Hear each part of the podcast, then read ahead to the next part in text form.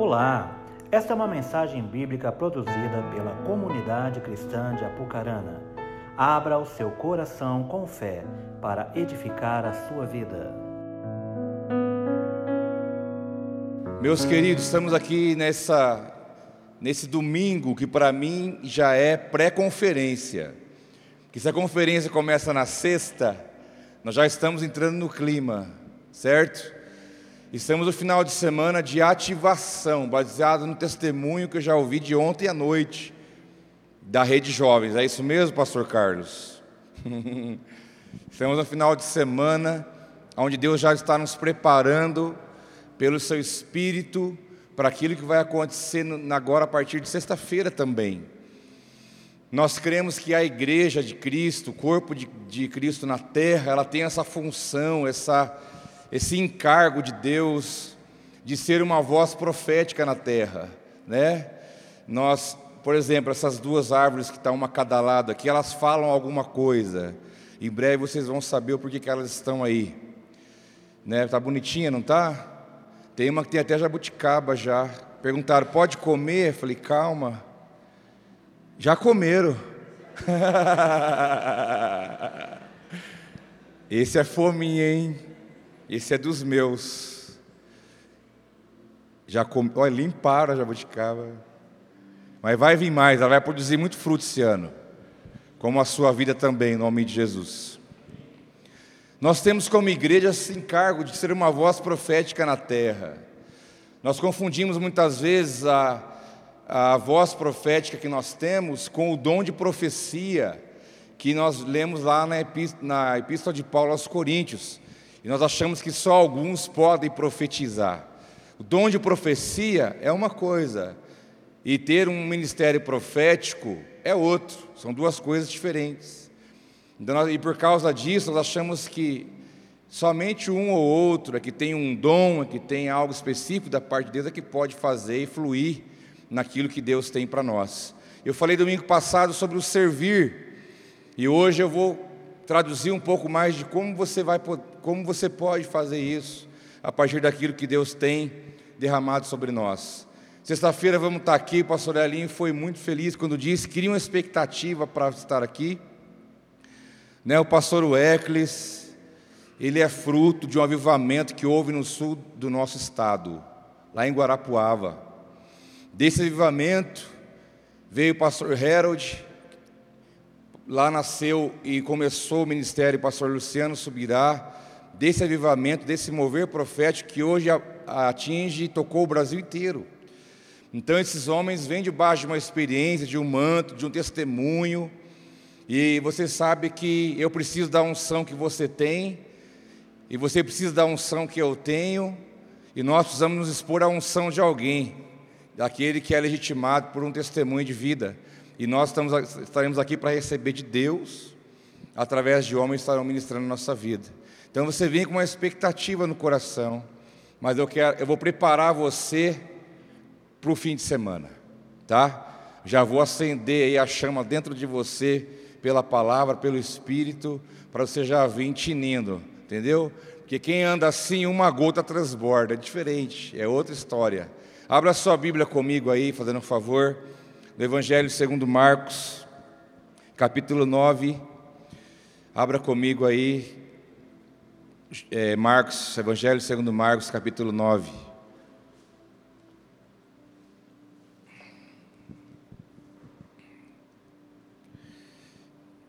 Marcos capítulo 9, a partir do versículo 1.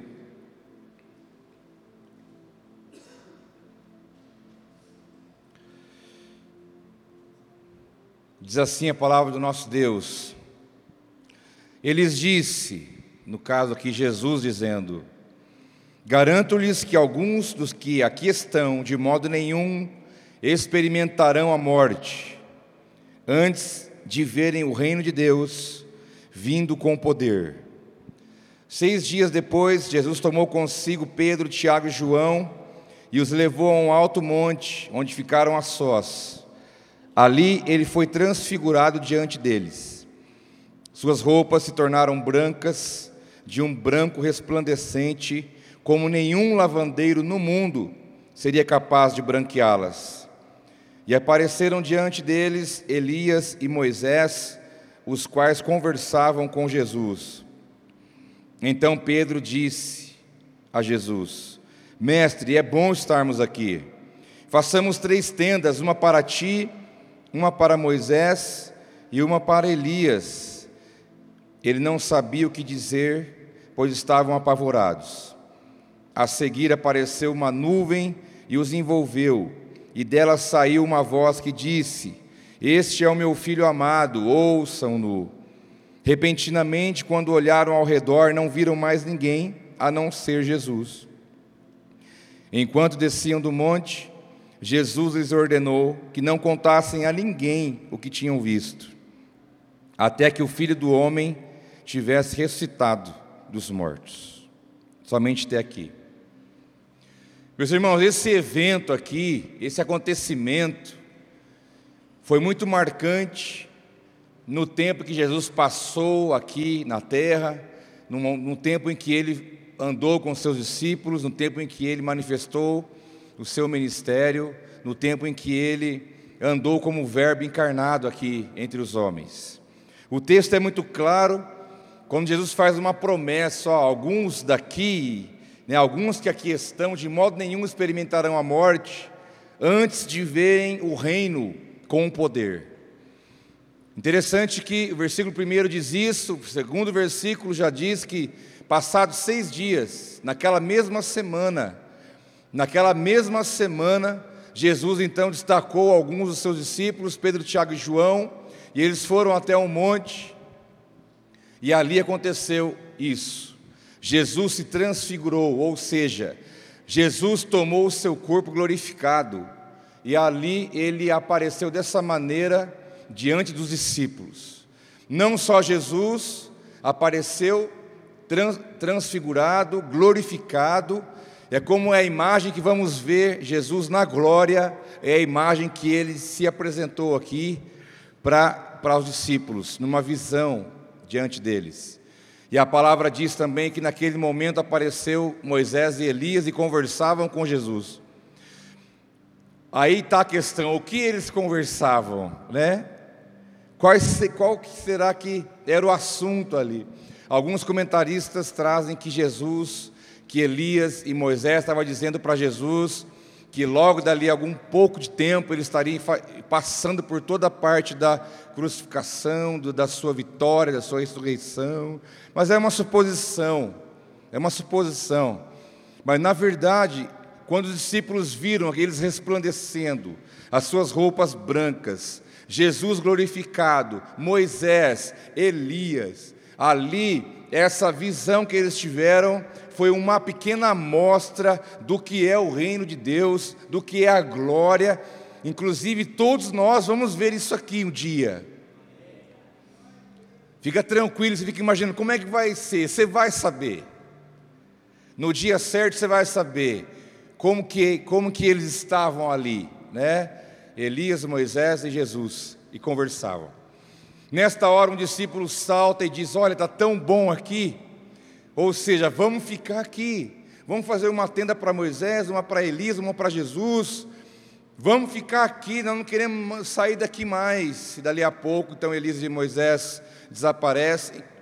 Fica só Jesus entre eles e uma voz fala: Olha, esse é meu filho, quem tem alegria, escutem-no. Escutem-no. A visão da glória de Deus, a visão do reino de Deus aqui. Jesus como a plenitude de tudo isso.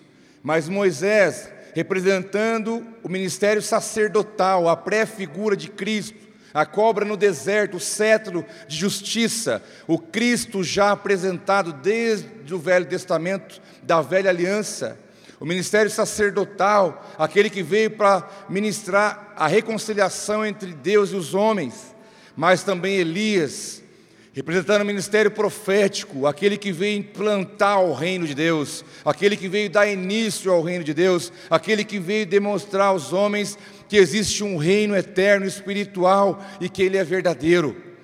Ali estavam os dois ministérios, as duas representações, mas em algum momento eles saem de cena e fica só Jesus.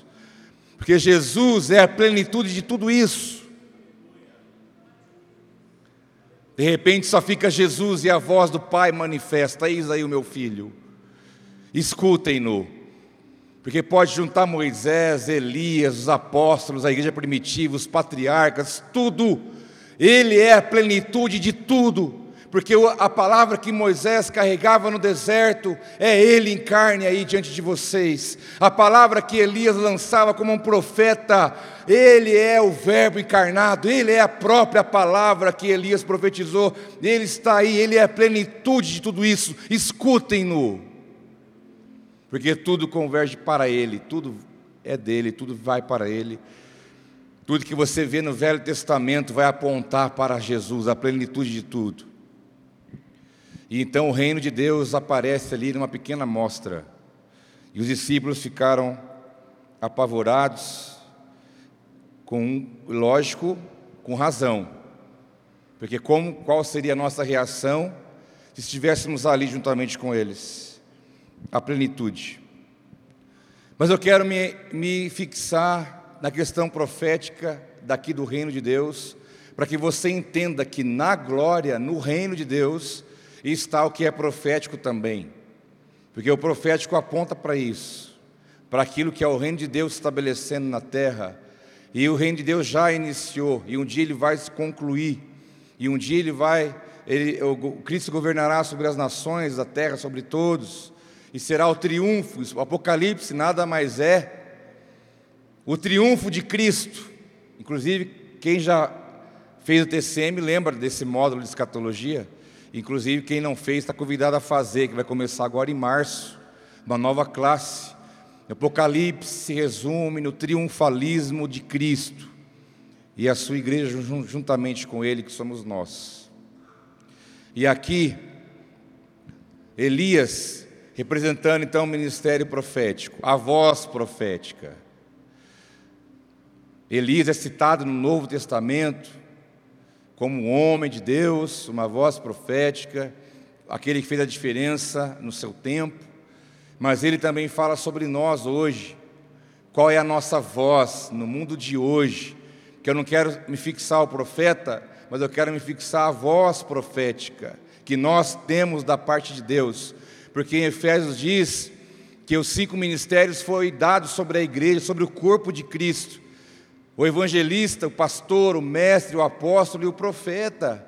Eles são, Deus deu esse ministério para a igreja, que no caso são vocês, para que um sirva o outro, para que um abençoe o outro, para que um edifique o outro. E esses são cinco ministérios e deles se ramificam as suas formas de ação. Então a igreja ela está debaixo de uma promessa, de um derramar de Deus, que ela também funcionaria, a igreja funciona a partir da, da, da, do encargo profético que ela tem na terra. E às vezes você pode achar que ah, somente aquele que recebeu o dom de profecia, aquele que recebeu o dom de profecia, ele vai em algum momento fluir pelo dom que Deus deu para ele, que não é dele, para ele abençoar alguém em um momento específico. Mas a voz profética, ela pode estar atuando em todo tempo, em todo lugar, em todas as horas, de muitas formas, pelo conteúdo que carrega. Porque o profeta é aquele que carrega um conteúdo, que carrega uma palavra que vem de Deus. E nesse caso, eu estou diante deles aqui nessa manhã. Mas o que acontece é que não sei se o maligno, ou não sei se é uma predisposição de autocomiseração ou de inferioridade, é de achar que isso é só na vida de alguém, não na minha, não, é na sua. Porque o Espírito, o Espírito, que é aquele que contém é dono de todos os ministérios do fluir de Deus que está habitando em você, ele pode fazer de você uma voz profética onde você estiver, porque esse conteúdo que você carrega, essa mensagem, como um profeta de Deus, pode mudar realidades, pode mudar lugares, pode mudar situações, pode interferir no futuro, porque é isso que Deus quer de nós, porque o reino de Deus ele já está entre nós, ele será concluído, e isso fala de futuro. A porta ainda está aberta. Deus pode usar você. Quando você está lá falando de Jesus para alguém, você está sendo um evangelista. Quando você está cuidando, se preocupa com alguém, quando você está disposto a abraçar, curar aquela ferida, você está sendo um pastor. Quando você compartilha, discipulando, ensinando, compartilhando algo que você já aprendeu em Deus, você está sendo um mestre. Quando você libera uma palavra que provoca o mundo espiritual e move na vida de alguém, com relação à vida dela no amanhã, você transforma a realidade dela e ela transforma o seu comportamento, a sua vida, a sua ação. Você está sendo um profeta. E quando você coloca a mão sobre alguém e libera sobre ela uma unção para ela fluir, para ela fluir no reino e ela exercer o chamado dela, você está sendo um apóstolo. Você pode fluir nessas unções de diferentes modos, porque o espírito de tudo isso habita dentro de você Ele pode te usar na multiforme sabedoria de Deus, Ele pode te influir através de você nisso. E Elias é essa voz profética que eu quero usar como exemplo para nós. Elias, a palavra não fala muito da vida dele, das questões pessoais, mas quando ele aparece, já está adulto e já está executando o chamado que Deus tinha na vida dele veio da terra de Tisbe, por isso chamado Tisbita. Elias já aparece já na verdade, a história relata que naquela época do Velho Testamento havia escolas proféticas espalhadas pelas cidades. E Elias frequentava e ministrava nessas escolas, e pessoas queriam acompanhá-lo, queriam andar com ele, assim como também Eliseu tinha escolas Lembra naquele evento que o machado caiu na água, ele flutuou? Ele não estava sozinho, ali tinha discípulos com ele. Aonde estava Eliseu? Aonde estava Elias? Tinha gente perto, era chamado hora de servos, mas eram também considerados discípulos. E as cidades tinham bases de escolas proféticas, de homens que, que gostariam de fluir, queriam aprender como ser um profeta de Deus. Por isso que Elias discipulou Eliseu, nesse caso. Ele morou nas terras de Gileade, morreu num período, no contexto que ele vivia como adulto, era um tempo do rei Acabe. Lembra do rei Acabe? Ficou famoso na Record agora há pouco tempo. O rei Acabe, filho de Honre, um homem que conhecia Deus, conhecia a palavra de Deus, um homem que foi criado a partir de alguns princípios, mas em algum momento da sua vida ele saiu do propósito, saiu do, do caminho. Diz a Bíblia que ele fez o pior dos reinados, foi o dele. O pior dos reinados. Ele viveu no tempo do rei Acabe. E nesse tempo Israel era dividido em dois reinos: o reino do sul, Judá, capital Jerusalém, e o reino do sul, Israel, o reino do norte, Israel, era a divisão do templo de Israel, o reino do sul, o reino do norte, capital Samaria e capital Jerusalém. Acabe reinava no reino do norte e o rei Asa no sul. E ali estava esse cenário. Os dois reinos ali, Acabe começou a governar sobre Israel, fazendo algo que desagradava a Deus. Primeiro, porque casou com uma mulher que não tinha pedigree. Ele foi casar com a Jezabel. Jezabel que também ficou famosa agora há pouco tempo, naquela novela da Record, né? Jezabel lá sempre bem, chapinha em dia, maquiagem, eu não sei onde eles arrumavam aquilo no deserto, mas pode ser que, né? Tudo, tudo pode acontecer. Todo mundo sempre limpinho, os dentes branquinhos, tinha clareamento já naquela, naquela época. Nem escova de dente tinha, né? Mas ficaram famosos. Reacabe olhou para Jezabel, filha de um homem que não temia Deus, chamado Tibaal, um homem que não servia a Deus, um homem que veio da terra dos, de Sidom, da, da, dos Sidônios, que eram o povo mais imoral da terra. Jezabel vem de, uma, de, uma, de um contexto de moralidade, de pecado, de problema, de coisa. E Acabe olhou para ela e falou: é, Ela vai ser minha esposa. E ele já casou com a Jezabel e já começou a trilhar um caminho errado quando começaram a levantar altares para o Deus Baal, que não era o Deus de Israel. não se contentando em levantar altares, Acabe diz: vamos fazer um templo, vamos fazer um templo para a gente adorar esse Deus Baal. Isso por influenciado também pela esposa, que veio dessa realidade de idolatria, de adoração, de imoralidade, porque da onde ela veio a coisa era desse jeito. E construíram um templo.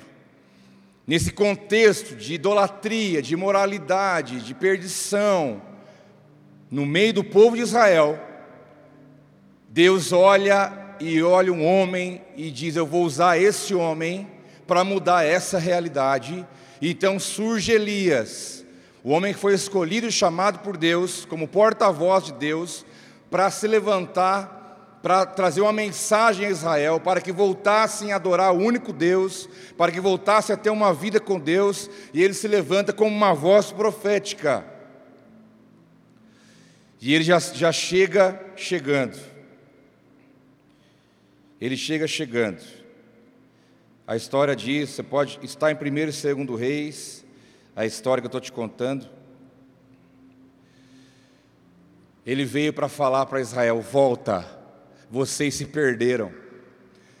O rei se perdeu, a família dele se perdeu, vocês estão se perdendo, vocês precisam voltar aos propósitos de Deus. E Elias então vem com essa, com essa mensagem. E ele se levanta e, já profetiza: não vai chover sobre a terra, e não vai cair orvalho sobre a terra, não vai haver nenhum tipo de umidade sobre a terra durante o tempo que eu declarar, e só vai chover de novo quando eu falar. O homem era um homem corajoso, porque por mais que está tá debaixo de uma unção de Deus, de uma autoridade de Deus, tem que ter coragem para chegar e falar para uma nação inteira: não vai chover, não vai cair orvalho sobre a terra, até o dia que eu disser, já contrariando Baal, porque Baal era o deus da fertilidade, o deus da chuva. Eles adoravam Baal e a chuva vinha, e a planta crescia, e eles eram adoravam Baal porque era conhecido como Deus da fertilidade. Então, Baal da fertilidade recebeu uma palavra do homem de Deus: não vai fertilizar nada, não vai chover, não vai chover. E nesse tempo, Deus levanta ele com essa palavra dura já de, de contrariedade, e realmente não choveu, a partir da sua palavra liberada. E Deus falou para Elias: Elias, agora você corre. Eu acho interessante essas coisas. Ele lançou a palavra e Deus falou: agora você sai. Sai daí, corre que agora é comigo. Seu papel é só lançar minha palavra, porque agora é comigo. Deus falou: Elias, vai para um riacho, vai para um ribeiro chamado Querite. Fica lá, fica lá, bebe da água do riacho, fica tranquilo. Eu vou te mandar duas vezes por dia alguém te servir o teu almoço e vai servir o teu jantar, e você vai ficar lá. E a palavra diz que Elias foi para lá, para o ribeiro de Querite, lá ele ficou, tomava água do riacho, e os corvos, os corvos, duas vezes por dia vinha trazer pão e carne. Acho que Elias estava lá esperando, depois dele vinha surgindo lá, voando, né? Olha que coisa, olha que doideira. Vinha o corvo voando e falava lá, meu almoço está chegando, já preparava. E outra, refeição balanceada, meus irmãos. Água à vontade para se hidratar. No rio, estava lá à vontade. Refeição balanceada, pão e carne, carboidrato e proteína. Come duas vezes por dia, meu filho, fica tranquilo, você vai ficar tranquilo aí. E ali Elias obedeceu a voz de Deus e foi para lá. Porque diz a palavra que Deus deu ordem ao corvo, vai levar comida para ele. E às vezes nós duvidamos de coisas da nossa vida quando algumas coisas começam a ir para um lado que foge ao nosso controle, nós achamos que Deus também perde o controle de algumas situações. Sendo que Deus ele pode dar ordem a um pássaro para ir lá na tua casa te dar alguma coisa, porque eu creio na Bíblia. Não sei se você crê na Bíblia. Porque diz que quem lê a Bíblia fica louco, quem estuda passa ser incrédulo. Pelo contrário, quanto mais eu leio, quanto mais eu estudo, mais eu acredito na Escritura. E eu creio que Deus pode mover o universo, o mundo, o que for necessário para fazer chegar na tua vida o que Ele determinou que aconteça. Ele deu uma ordem para o corvo: você vai lá, e você vai duas vezes por dia. Você vai levar pão e você vai levar carne. E meu, meu servo vai comer. Passado algum tempo, o rio seca. Logicamente, porque não chovia, o rio secou, acabou a água. Deus fala, Elias, agora você vai para outro lugar. Você vai para Sarepta. Lá, uma viúva vai te sustentar. Pode seguir viagem. Elias obedeceu a voz. Irmãos, um detalhe importante na vida daquele que se move a partir de uma direção de Deus profeticamente é aquele que ouve e obedece. Você tem que entender, você não vai viver grandes coisas em Deus, na tua vida, nas tuas coisas, você não ouvir, não obedecer. Porque às vezes Deus fala algo para você, você já vai, será? Mas e se? Mas e aquilo? Mas e aquilo outro? E não sei o que. Nessa já perdeu o time. Nessa já passou. Então, o homem de Deus, a mulher de Deus, é aquele que ouve e obedece. Jesus diz: Aqui é meu discípulo, é aquele que ouve e guarda os meus mandamentos. Esse é aquele que me ama, diz a palavra do Senhor. Elias, vai para lá. Elias foi, chegando na porta da cidade, Sarepta, a fome instalada em toda a região, não chovia, não tinha comida, não tinha plantação, não tinha colheita. E a viúva estava à porta da cidade, segundo a palavra, catando alguns gravetos para fazer o resto da comida que ela tinha. O profeta chega, pede água, fala: me dá, me arruma água. E ela foi buscar água. Quando ela estava indo buscar água, ele falou: Olha, faz um bolo para mim. Eu preciso comer. Ela falou: oh, Mas é o seguinte, eu só tenho um pouquinho de farinha, eu só tenho um pouquinho de azeite. Esse graveto que eu estou pegando aqui, eu vou cozinhar a última coisa que nós temos. Eu e meu filho vamos comer e acabou. Nós vamos morrer de fome, não tem mais nada para comer. Mas ele disse: Vai, faz, estou mandando. E fica tranquilo, não vai acabar a farinha, não vai acabar o azeite até chover. Diz a palavra que ela foi, fez o, o bolo, o pão, né? O profeta ele comeu, ficou na casa dela, eles comeram todos os dias, a farinha não acabava, o óleo não acabava, e Deus multiplicando a comida deles, do pouquinho que ela tinha, ela serviu o profeta, ela colocou a serviço da obra e do reino de Deus, e Deus multiplicou o que ela tinha em casa. Você está entendendo alguma coisa com isso? Tomara que você entenda. Se você pegar aquilo que é teu e colocar a serviço do reino, a serviço do que Deus quer, Ele vai multiplicar ainda mais a tua vida e não vai se acabar. E ali o homem comendo com ela e o filho dela junto, comia todo dia, a, o óleo multiplicando, a farinha multiplicando, até que o filho fica doente. Diz a Bíblia que o filho dela ficou doente, parou de respirar. E ela disse: Ué, você veio na minha casa trazer morte. Então ele vai até o filho da viúva, deita sobre ele, deita sobre o menino e declara três vezes para que Deus desse a vida para aquele jovem. E aquele menino voltou à vida, ele ressuscitou o profeta desceu e falou: Está aqui teu filho, qual é o problema agora? E ali ele partiu. E a palavra que ele liberou estava mantida: não chovia sobre a terra, fome, desespero, não havia chuva, não havia nada, e ele ressuscitou o filho da viúva. Por causa da grande seca, Jezabel ficou irritada. Você já viu o diabo demoniado? É isso.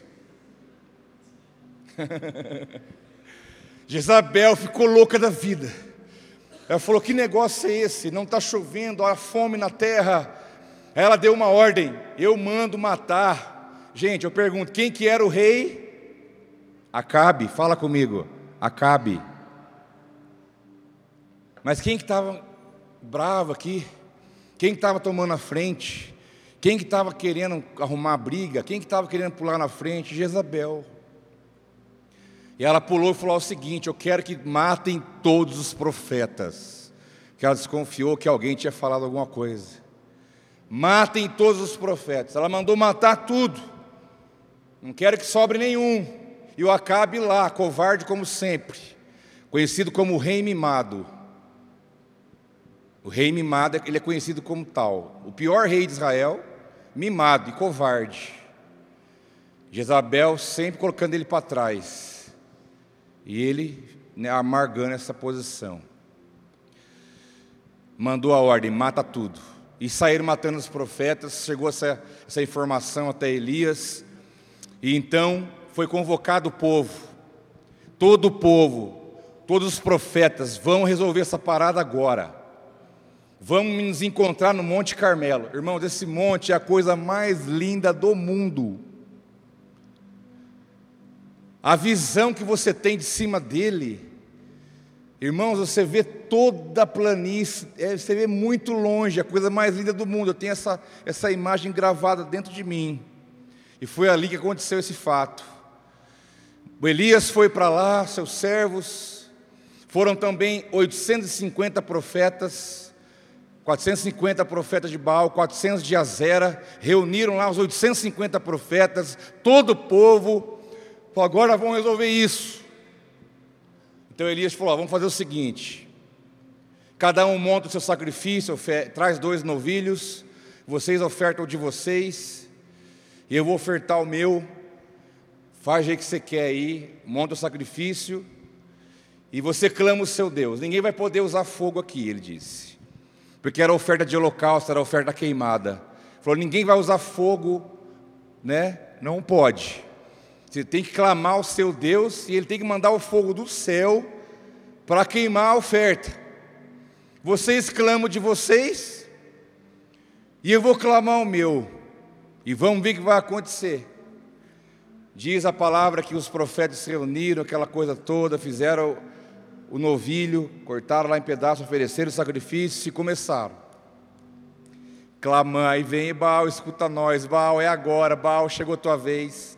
Baal agora mostra para esse profetinha quem que, qual é o seu poder. E Baal vai, Baal vai começar a dançar, só cantar não adiantava. E começaram a dançar, e começaram a cantar. Diz a palavra que lá pelo meio-dia, lá pelo meio-dia, aí tem o senso de humor que a Bíblia apresenta, que eu acho incrível.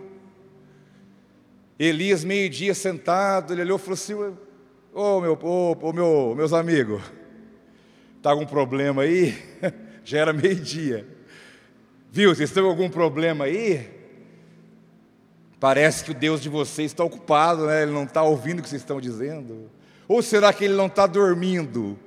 Bom, eu não tem nada a ver com isso. Mas continue clamando, quem sabe eles te ouvem. Nessa hora os caras ficaram doidos. Aí começaram a pular, dançar. Diz a Bíblia que pegaram suas lanças e cortavam seus, o próprio corpo para derramar sangue, clamando. Tipo, é agora, é agora. E foi até a tarde nada. Nada. Diz a Bíblia que no horário do, do sacrifício da tarde, Elias deu uma ajeitada no altar que não estava bonito, juntou as pedras ali, pegou o novilho, cortou em pedaços, colocou em cima das pedras, mandou os caras trazer água, encharca de água isso aí. Aí encharcou de água, não, bota mais água aí, você sabe a história foi tanta água derramada em cima que encheu até a valeta em volta. Aí ele olhou e falou assim: agora aprende como é que faz. Irmão, eu acho isso incrível. Tipo, ó, senta aí para você aprender. Diz a palavra que ele clamou a Deus, e naquele momento o fogo desceu do céu, irmãos. O fogo foi tão violento, você pode ler lá na, sua Bíblia, o fogo foi tão violento que ele consumiu a oferta, o animal, consumiu a lenha, queimou as pedras e queimou até o chão. E aquele momento, todo aquele povo lá dos profetas, 850 profetas, o povo de Israel, tudo olhando, caíram prostrados e reconheceram a Deus em Israel e se arrependeram de ter adorado outro Deus, porque tudo que Deus faz tem um propósito. Deus não vai derramar fogo do céu para deixar alguém impressionado, não. Deus não vai derramar fogo do céu para mostrar que Ele tem poder, não. Ele vai derramar fogo do céu para querer fazer bonito para ninguém, porque quando Ele manifestou a Sua glória, o Seu poder, pela palavra de um profeta, uma nação inteira reconheceu que Deus é o Senhor. Que quando o fogo vem sobre você, aqui na casa de Deus, Ele não quer só fazer uma cócega em você, Ele não quer só te animar, Ele quer que esse fogo produza salvação, arrependimento, mudança de vida naqueles que não conhecem o Deus que você serve. E ali o povo se arrependeu, reconheceram, falou: então tá bom. Elias falou: pega os 850 profetas, guarda eles, leva para o vale e mata todo mundo. Matou todos. E aí, Acabe estava ali, e Elias então lançou a palavra de novo: vai chover agora. Vai chover. Diz a palavra que ele lançou a palavra que iria chover, subiu mais alto no monte, colocou a cabeça entre os joelhos e começou a clamar para que a chuva viesse. Foi então que ele deu a palavra ao seu servo, considerado como discípulo, dá uma olhada para o lado do mar, como é que está? O servo olhava, oh, não tem nada. Ele com a cabeça entre os joelhos continuava clamando a Deus, porque ele liberou a palavra que ia chover. Sete vezes o servo foi, na sétima o servo olhou e disse: Olha, Elias, eu estou vendo lá, mas muito longe, mas muito longe, mas muito longe, uma nuvem do tamanho da mão de um homem. Eles estão, pode correr que a chuva está chegando. Porque o homem de Deus, o profeta de Deus, a mulher de Deus, não tem que ver a coisa já tudo estampada para crer. Um sinalzinho, por menor que seja, ou ainda que ele não exista, você tem que acreditar que Deus, o poder dele, está acima daquilo que você vê. Porque ele tinha certeza que ia chover, porque ele falou: vai chover. E ele foi orar a Deus e buscar a Deus para que chovesse. E Acabe partiu de medo, foi lá contar para sua esposinha, morrendo de medo. Ai, amor, você não sabe o que aconteceu. Os profetas nossos morreram tudo, e agora o que será de nós? Eu estou com medo. O que, que eu vou fazer? Acabou, acabou para mim. Ou seja, seja o homem da casa, mulher, faz alguma coisa. Faz alguma coisa. E ela foi mostrar o relato interessante que nessa volta de Acabe para casa, tem um fator interessante que eu não ia falar, que diz que veio uma unção, um poder sobre Elias, ele correu de 15 a 30 quilômetros à frente da carruagem de Acabe, que era formada por cavalos. Ele correu na frente, pelo poder de Deus, durante todo esse tempo, para encontrar com outra pessoa e desenrolar uma coisa lá, que, que a história é longa, não vou entrar nisso. Elias realizou grandes sinais e maravilhas, foram sete no total. Grandes milagres e sinais. E ali Acabe falou para Jezabel: acabou. O Deus deles é mais forte, é mais poderoso. E então Jezabel faz uma ameaça. Então aqui eu termino a introdução e vou voltar para o texto. Jezabel faz uma ameaça nesse momento. Está registrado 1 Reis 19, versículos 2 e 3. Por isso Jezabel mandou um mensageiro a Elias para dizer-lhe: Que os deuses me castiguem com todo rigor, caso amanhã, nesta hora, eu não faça com a sua vida o que você fez com a deles. Elias teve medo e fugiu para salvar a vida. Em Berseba de Judá, ele deixou o seu servo. Jezabel mandou um recado, falou: Olha, fala para Elias que eu vou arrancar o couro dele. Basicamente isso. Vou fazer o que ele fez, vou arrancar o couro dele vivo. Avisa ele. Não foi o rei que disse isso, foi a mulher do rei. E diz a palavra que eu li para você aqui, que Elias teve medo e ele fugiu. Porque a voz profética que há em nós, aquilo que Deus depositou sobre mim e sobre você, é ameaçado. Você sobra ameaças, você sofre ameaças. Não é um decreto de alguém que falou que vai arrancar o teu couro, mas é a vida, os acontecimentos, as dificuldades, o seu contexto, o seu momento de agora. Ele te ameaça, te ameaça e diz: Olha, eu vou pegar você, eu vou acabar com a tua raça. Que negócio de ser homem de Deus o quê? Que negócio de ser mulher de Deus o quê? Eu vou te pegar, eu vou te destruir, não tem mais para onde você sair. Olha a tua situação, olha como é que tá, como é que estão as coisas. Nós somos ameaçados todo dia pela circunstância da vida. E Elias teve medo, um homem que enfrentou 850 profetas no monte, teve medo de uma palavra de uma mulher. Por quê? Porque ele é gente. Ele carregava uma voz, um conteúdo, uma mensagem de Deus, mas ele ainda assim era gente, era homem, e ele teve medo. E ele fugiu. Mas diz o texto no versículo 3 que ele deixou o servo Berseba. Isso dá para nós uma grande lição. Quando você estiver cheio do Espírito Santo, quando você estiver cheio de fé, movendo no que Deus tem para você, quando você estiver realizando a obra, edificando o reino na terra, mantenha os seus discípulos próximos, para que aprendam, para que sejam inspirados e ensinados. Mas se um dia você agir na carne, for para outro lado, não leve-os contigo. Se você for fazer algo que não agrada a Deus, pelo medo, pela carnalidade, seja pelo que for, não leve seus discípulos junto, você vai pagar um preço por isso. É melhor que você pare em um lugar e fale: fiquem aqui, não vão aonde eu vou, lá não é bom para vocês. Que o discípulo tem que andar com o seu discipulador, com o seu líder, com o seu pastor, enquanto ele está na palavra de Deus. Se eu sair da palavra, se eu fazer besteira, se eu começar a sair fora dos princípios de Deus, me abandone. Se eu pecar e arrepender diante de vocês, permaneçam comigo. Agora, se eu andar no erro e não me arrepender, não venha atrás de mim. Foi o que Elias fez, deixou o servo em Berseba. Tipo, eu não vou levar você comigo porque eu te dei tanto testemunho de que você é um homem de Deus. Eu estou fugindo de medo, cara. Fica aí, não vem comigo. Jezabel representava o mal, o poder das trevas. Jezabel representava a opressão, a ameaça. Jezabel representava a mordaça da voz do profeta.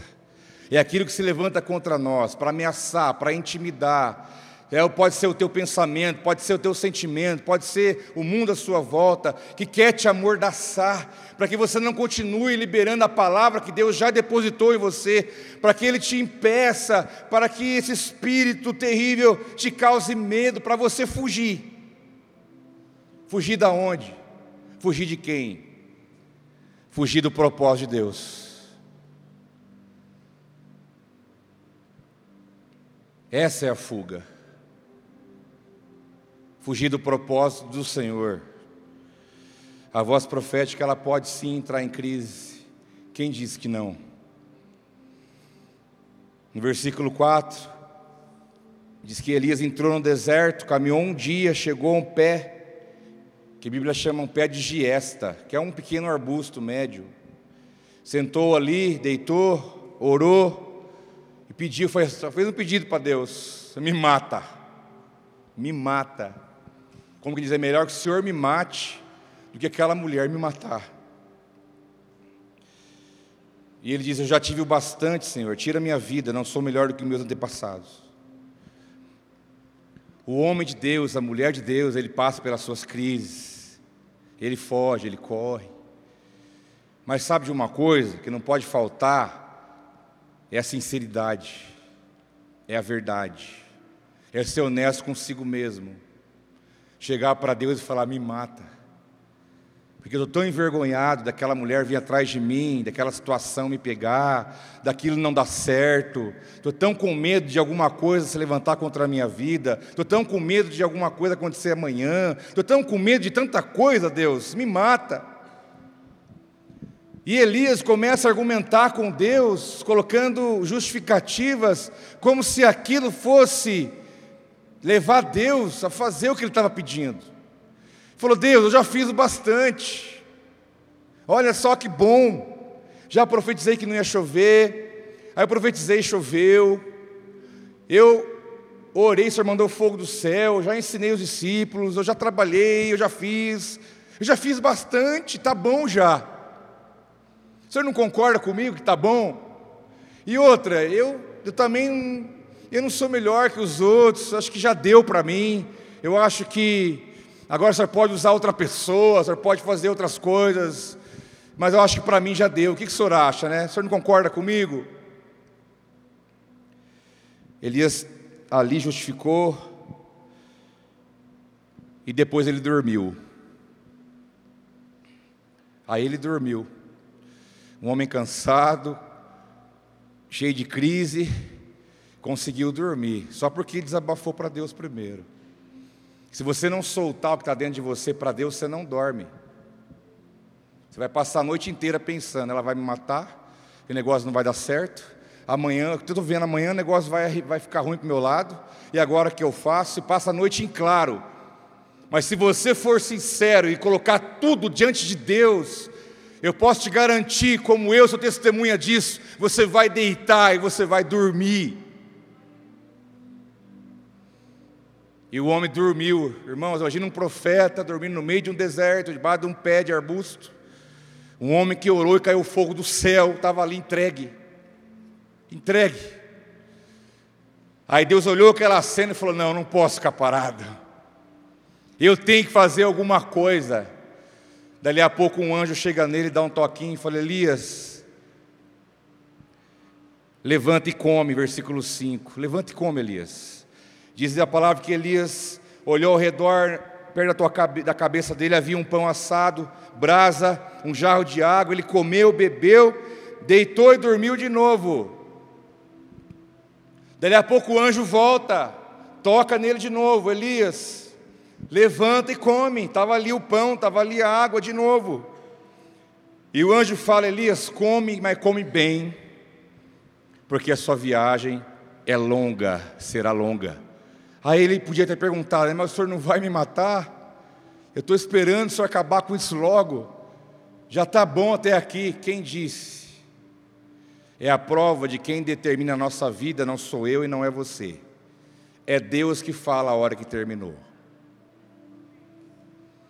Você pode estar sem força, em crise, sei lá do que, com fome, Ele te dá comida, te dá água e fala: Filho, levanta, vamos andar, porque ainda não acabou o que eu tenho que fazer e quero fazer através da sua vida. Não é você que fala, é eu que determino isso.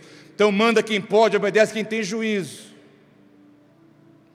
Então diz a palavra, versículo 8, que ele levantou, comeu, bebeu, fortaleceu aquela comida e viajou mais 40 dias e mais 40 noites, no versículo 8, até que chegou a Horebe, o monte de Deus.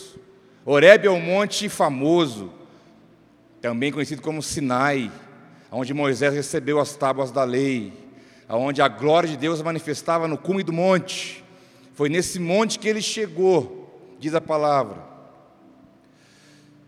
Mas ele chegou no monte de Deus, que é o que significa a palavra Horebe, porque ele comeu e porque ele bebeu. Aquele que não come, aquele que não bebe, Lembra que Jesus disse: Quem não come de mim não, não, não tem parte comigo. Eu preciso comer da palavra, eu preciso beber, eu preciso receber, senão eu não vou chegar a lugar nenhum, quanto menos chegar no monte de Deus. Você tem que ter fome, você tem que ter sede da palavra, da presença, daquilo que Deus tem, porque é isso que vai te conduzir ao propósito. Não é você que vai, não é a tua força, não é a tua perna, não é o teu conhecimento, não é o teu carisma pessoal, não são as suas habilidades, mas é você comer daquilo que Deus te dá, e Ele te dá a palavra para você comer.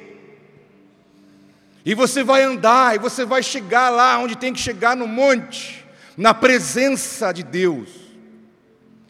E lá chegando, Davi, Davi não, Elias, vê ali uma caverna e ele entra na caverna. Você conhece bem essa história. E Deus vai lá onde ele está. Irmãos, se caso você entrar, ele vai lá. Ele não tem problema com isso. Como também já entrou nas minhas. Uma coisa é eu falar assim: Sidney, o que você está fazendo aí? O que você está fazendo aí, meu amigo? Mas o texto não fala isso. Eu vou, eu vou fazer para você entender.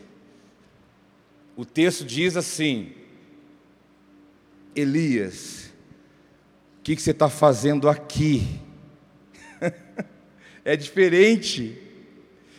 que está fazendo aqui? Ou seja, Deus entrou aonde Elias estava e se colocou diante dele. Ele podia ter falado lá de fora: O que está fazendo aí, Elias? Quem mandou você entrar aí, Elias? Mas não, ele foi lá. Na hora que a gente está naquelas crises braba, a gente entra nos buracos, tentar esconder, fugir. Deus usa outro. Deus eu não posso. Está difícil. Ele vai lá. Está fazendo aqui, meu amigo? O que você está fazendo aqui? Esse lugar onde você está aqui não é o seu lugar. Não foi para isso que eu te chamei. Não foi para isso que eu te levantei. Não foi para isso que eu derramei do meu espírito sobre a sua vida. Pode ser a caverna mais profunda, mais escura, mais fedida, mais terrível da tua vida. Mas ele entra lá onde você está e diz o que você está fazendo aqui. Muitas vezes o teu pecado te levou para lá e você não consegue sair, mas ele entra lá e diz: Eu vim aqui tirar você desse lugar. Ele é Deus. O que você está fazendo aqui, meu filho? Falou Elias: sai daí, vai para o monte, sobe um pouco mais, fica na minha presença. E Elias subiu, ficou lá, e Deus falou: Eu vou aparecer. Diz a palavra que então houve manifestações.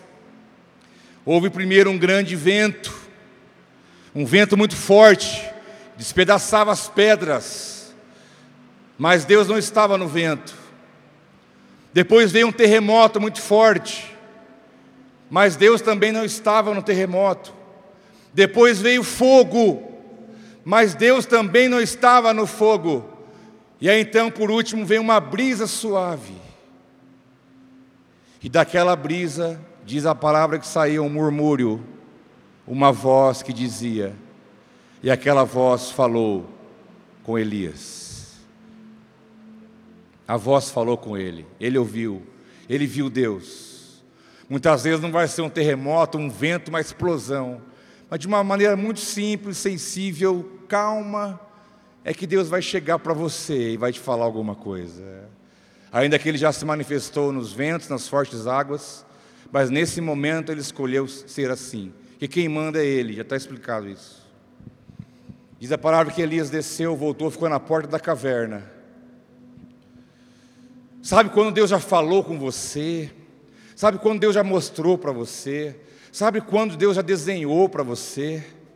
E mesmo assim você vai ficar na porta da caverna, como quem diz: qualquer coisa eu, op, eu escondo de novo.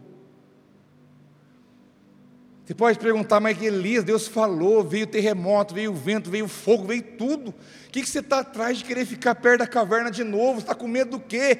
Olha o que, que você viu, mas olha o que, que você já ouviu, olha o que você já experimentou, quanta palavra você já recebeu, quantas vezes Deus já afirmou para você as suas promessas, e será que nós também não ficamos na porta da caverna, como quem diz, qualquer coisa eu vou para lá de novo?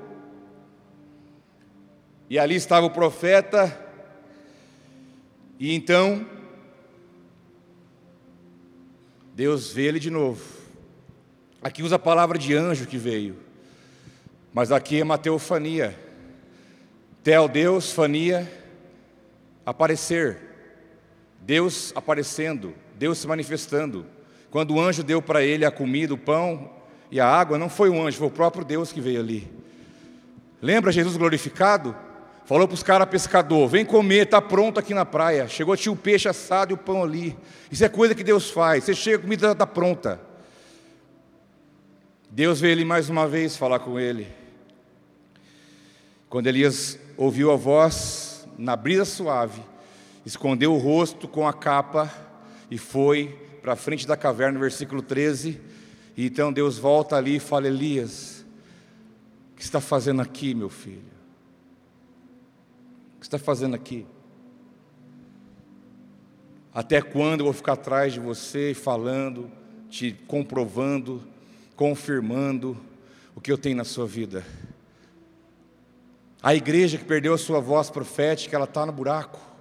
A igreja que perdeu a voz profética, ela corre da, da, manifestação de Deus, ela cobre o rosto, ela tem vergonha, ela tem medo, ela quer escapar, ela quer fugir. Mas Deus mandou o seu filho na terra para ser o cabeça dessa igreja, dessa voz profética na terra, e ele vai dizer para nós, se for necessário, o que está fazendo aqui? Eu sei que tem motivo para estar tá aí, mas eu vim para te tirar daí e dizer: vamos, que tem muita coisa para acontecer. Você não terminou ainda o que eu tenho na tua vida. E então Deus fala para ele, versículo 15, e eu quero encerrar com isso. Quando ele estava em pé na frente da caverna, Deus fala: O que você está fazendo aqui? Insiste com ele, mostra para ele, e o Senhor lhe disse: Volte pelo caminho por onde você veio e vá para o deserto de Damasco. Aqui tem que, ter, tem que ser humilde. Em algum momento, deixou o servo em Berseba e saiu da rota. Aconteceu tudo isso.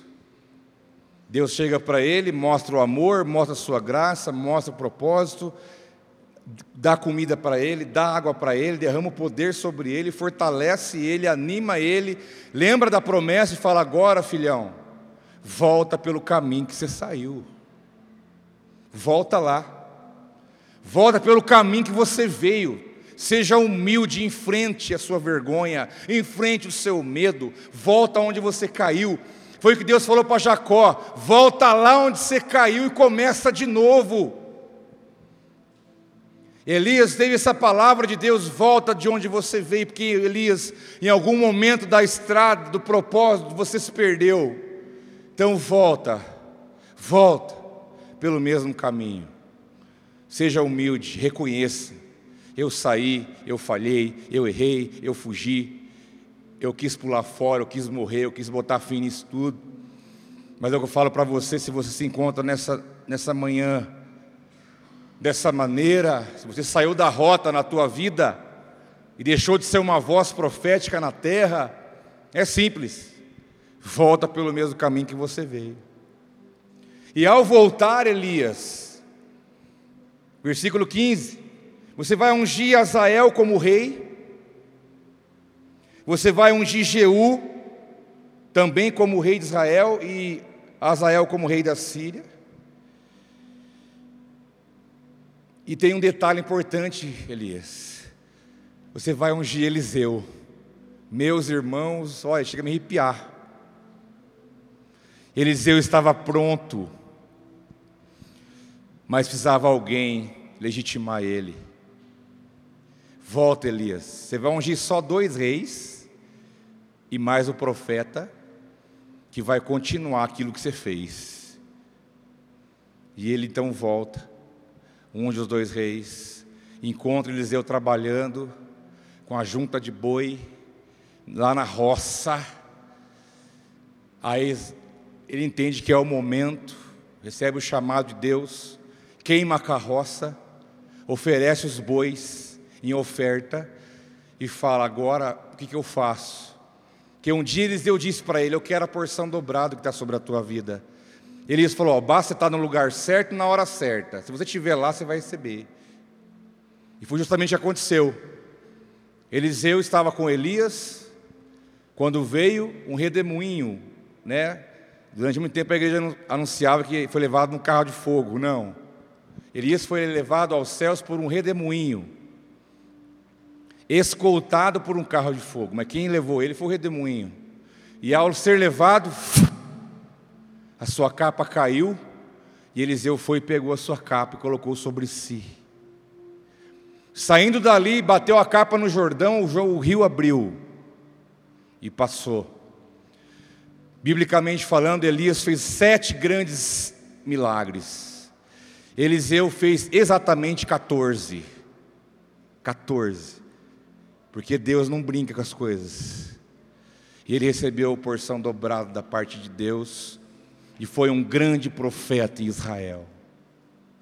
Porque Elias, depois de tudo, pegou o caminho de volta.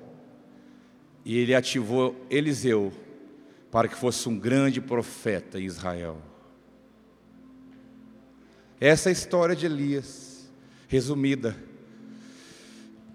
E eu quero dizer para você com tudo isso, é que o Espírito tem pressa, porque os dias são maus. Já estamos no, no, no meio, no final das dores de parto. A qualquer momento nosso Senhor volta. E a voz profética tem que estar falando, anunciando em toda cidade, estado, país e nações. O nosso Rei, o nosso Redentor vive e ele virá buscar a sua igreja. Arrependam-se dos seus pecados, a voz profética tem que se levantar debaixo do poder e na unção do Espírito, e você é a voz de Deus na terra. Você é essa voz. Eu não sei onde você está.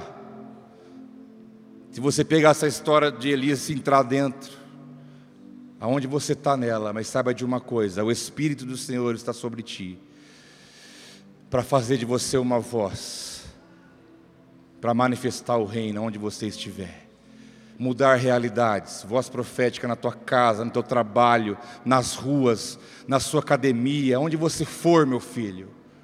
E você ser uma voz para para poder ali promover trans, transformação, libertação, levar vida, levar Deus, levar aquilo que Deus tem para realizar na terra, porque você é o corpo e o corpo tem que servir, e quem manda é o cabeça, o cabeça é Cristo a voz profética anuncia a palavra de Deus, dentro de ti há um conteúdo, dentro de você há uma mensagem, e ela tem que sair de você para produzir o fruto.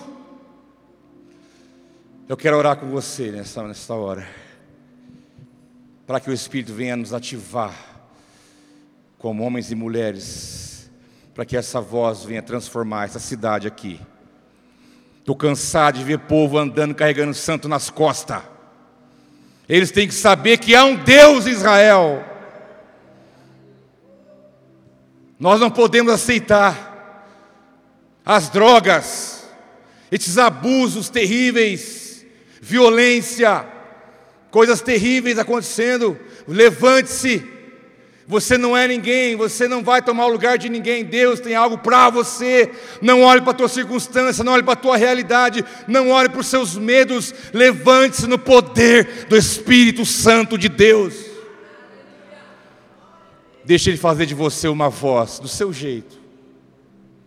Mas se você está na caverna, Deus já está aí dentro te falando: sai, sai, come o pão, se fortalece Vamos adiante. Fique em pé, eu quero orar com você.